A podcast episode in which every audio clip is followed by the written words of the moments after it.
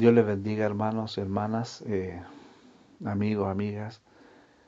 La reflexión de hoy día es Dios mira el corazón, que se encuentra en 1 Samuel capítulo 16 y especialmente el versículo 7. Eh, estaba viendo la, estoy viendo la serie de David, que es una serie muy exquisita, muy preciosa, que se transmitió en la televisión y es muy bíblica. Y ahí nos muestra cuando Dios le dice a Samuel que unja a David. Y antes que eso, Samuel va a la casa de Isaí, el padre de David, y, le llamó, y llamó, a todos sus hijos Isaí para que Samuel escogiera quién iba a ser. Y primero presentó uno corpulento, grande, fuerte, y así sucesivamente. Pero Samuel dijo que ninguno de ellos era. Y ahí Samuel escoge al más joven, que era David, que era, era el último, de la lista que presentó Isaí y era pastor de ovejas.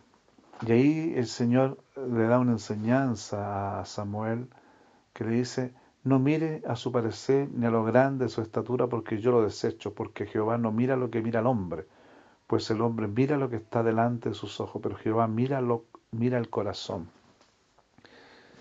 Y esto nos lleva a reflexionar que, que en el mundo te valora muchas veces por lo que tienes, por lo que has logrado, por la apariencia, por los títulos, por la posesión que tengas o el lugar que te encuentres. Y en la iglesia pasa muchas veces lo mismo. Pero Dios mira más profundo, mira el corazón, mira aquello que el hombre no puede ver. Esas lágrimas, esos quebrantos, esos altares en el corazón del hombre, de la mujer. Eh, y Dios no, no desecha a nadie.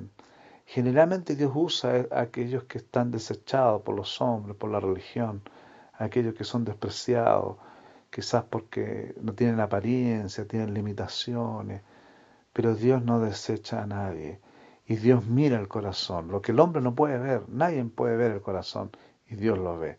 Es por eso que te invito a que estés preparado para ser usado o usada por Dios, porque él mira el, humilde, Él mira el corazón. No, no, no, no, no, no estamos bajo los parámetros del mundo, sino que estamos bajo el reino de Dios.